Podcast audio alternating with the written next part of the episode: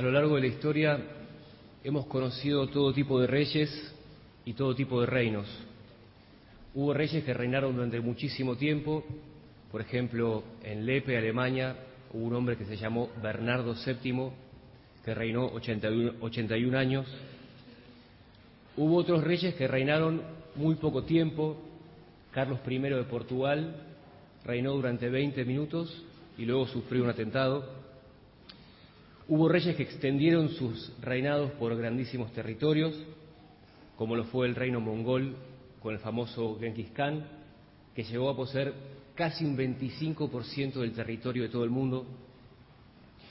Hubo otros reyes, por el contrario, que reinaron en lugares muy pequeños, como es el reino de Tabólara, que es una isla al sur de Cerdeña, que de hecho es actualmente el reino habitable más pequeño del mundo, les voy a contar la historia de esta isla.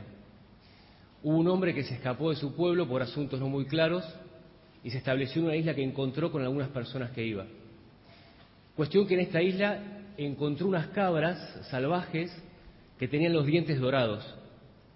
La noticia de las cabras llegó a oídos del rey de Cerdeña. Entonces este rey quiso ir a esta isla para conocer a las cabras.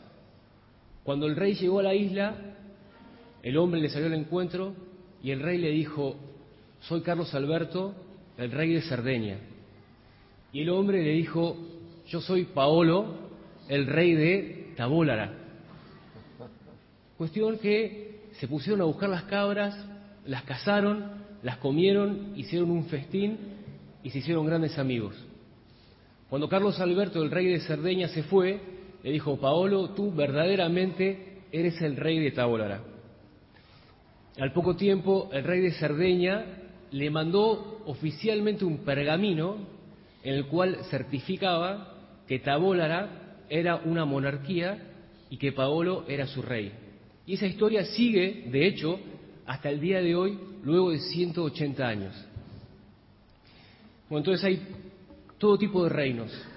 Algunos padres dicen que sus hijos adolescentes ponen en la puerta de su cuarto unos carteles que dicen, acá reino yo, no molestar. Entonces hay todo tipo de reinos y hay todo tipo de reyes también. Dice la palabra de Dios. Pilato preguntó a Jesús, ¿eres tú rey? Jesús respondió, yo soy rey. Hoy los católicos del mundo entero proclamamos una verdad, una realidad espiritual, y es que Jesús es rey del universo. Es un rey que trasciende espacios, que trasciende tiempos y cualquier cosa que nosotros podamos pensar. ¿Qué tipo de rey podemos decir que es Jesús? ¿Qué imagen podemos utilizar para comprender mejor esta verdad? Imaginemos el rey más poderoso que existió y que existirá jamás. Imaginemos que este rey nos manda a llamar y no solamente nos permite entrar en su palacio, sino que nos da acceso a su habitación personal, donde poquísimas personas pueden entrar. Entonces podemos estar cerca de Él, en su presencia, gozando de estar junto con Él todos los días de nuestra vida. Tenemos la seguridad que estamos en un lugar de protección, en un lugar de bien. Podemos decir que Jesús, nuestro Rey, es un rey como este? Si bien esta imagen no es mala, ciertamente es incompleta. Así que vayamos a buscar otra imagen.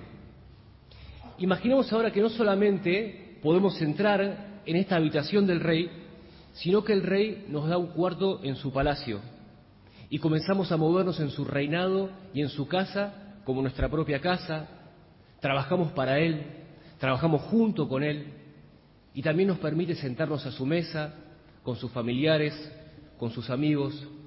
Entramos en la intimidad de la vida del Rey. ¿Podemos decir que Jesús, nuestro Rey, el Rey del universo, es un Rey como este? Podemos decir que es así, por supuesto, pero tiene que haber más. Así que vamos a buscar otra imagen. Imaginemos ahora que este Rey nos dona su palacio, con todas sus posesiones y se pone a la par nuestra. entonces vamos construyendo juntos un reino nuevo. Y nos dice que no solamente somos servidores de su reino, sino que somos verdaderamente herederos de ese reinado. ¿Podemos decir ahora que Jesús, nuestro rey, el rey del universo, es un rey como este? Y ahora casi que sí, porque en gran parte Jesús es así. Pero este misterio que hoy celebramos es tan grande y tan inabarcable que vamos a buscar una última imagen. Imaginemos que vamos caminando por la calle y nos encontramos con un mendigo y movidos por amor, por misericordia, nos ponemos a servirlo, lo llevamos a nuestra casa, lo alimentamos y poco a poco nos vamos haciendo grandes amigos. Imaginemos que una mañana estamos teniendo una conversación con este mendigo y escuchamos de pronto un ruido de pisadas de muchos caballos que vienen al galope en dirección hacia nuestra casa. Entonces salimos y nos encontramos con todo un cortejo de personajes que estaban buscando un rey. Para nuestra sorpresa, cuando el mendigo sale a ver lo que estaba pasando, estos hombres se arrodillan ante él y le rinden honores. Este mendigo era el rey. Y así sí es nuestro rey. Es un rey que se despojó de su condición real, que se hizo como uno de nosotros, o tal vez menos, para venir a hospedarse en nuestra casa por el amor inmenso que nos tiene. Y ahora sí, como un rey nos dice, ven a mi palacio, todo lo mío es tuyo. Ven a moverte en mi reino con total libertad. Ven a gozar de mi presencia todos los días de mi vida, porque yo soy rey. Jesús es rey y es rey del universo. Y cuando decimos que Él es rey del universo, nos referimos a todos, a todo. Es rey del macro universo, del macrocosmos, de todo lo grande, lo exterior que está fuera de nosotros, la creación, como decimos. De aquí la segunda lectura que decía, los seres visibles, los invisibles, los tronos, las dominaciones, los principados, las potestades. De todo esto, Jesús es el rey. Pero también Jesús es el rey del microuniverso o del microcosmos, que es cada hombre, cada mujer, cada uno de nosotros. Y por eso Jesús dice, el reino no es algo ostensible. No podemos decir, está aquí o está allí, porque el reino de Dios está dentro de ustedes. Cada uno de nosotros somos un mundo, y un mundo donde Jesús quiere entrar a reinar. Ahora bien, podemos preguntarnos dónde se unen estos dos mundos, dónde se encuentran y entrelazan elementos del macro universo, la creación, y del microuniverso? Y la respuesta es en la Eucaristía, en Jesús, en la Eucaristía. En la Eucaristía encontramos el macrouniverso, en los elementos del pan y del vino. Trigo, agua, uvas, son simples elementos, pero elementos que se transforman o se transubstancian en una persona, en un microcosmos, si así lo podemos llamar, que es Jesús. En Jesús se unen macro y micro, humanidad y divinidad, mendigo y rey. Jesús es el rey y es el rey del universo y viene hacia nosotros en apariencia de mendigo en la Eucaristía. Dice San Agustín en labios de Cristo, yo soy el pan de los fuertes, crece y me comerás. Pero, y atención con esto, pero no me cambiarás a mí en tu sustancia propia, como sucede con la comida que se alimenta tu cuerpo, sino que al contrario, tú te mudarás en mí, tú te transformarás en mí. Jesús dice, voy hacia ti para atraerte hacia mí. Jesús viene a nosotros en la Eucaristía para ennoblecernos, para que vivamos en una nueva situación de vida inimaginada, viene para elevarnos hacia Él. El tema es que hay un peligro acá, y el peligro es que podemos cerrarnos a esta invitación. Puede que nos pase como al mal ladrón, que no supo apropiarse de su salvación eterna. Pueden venirnos tentaciones, como las personas que estaban junto a Jesús en el momento de la crucifixión, que pensaban y que decían, este es rey y está en la cruz, ¿acaso no tiene fuerza un rey para dominar todo, para, para someter todo bajo su fuerza? ¿Qué tipo de rey es este? Dice el Papa emérito Benedicto XVI, Jesús ha venido para dar testimonio de la verdad, de un Dios que es amor. No es el poder de los reyes y de los grandes de este mundo, es el poder divino de dar la vida eterna, de librar del mal, de vencer el dominio de la muerte. Es el poder del amor que sabe sacar el bien del mal, ablandar un corazón endurecido, llevar la paz al conflicto más violento, encender la esperanza en la oscuridad más densa.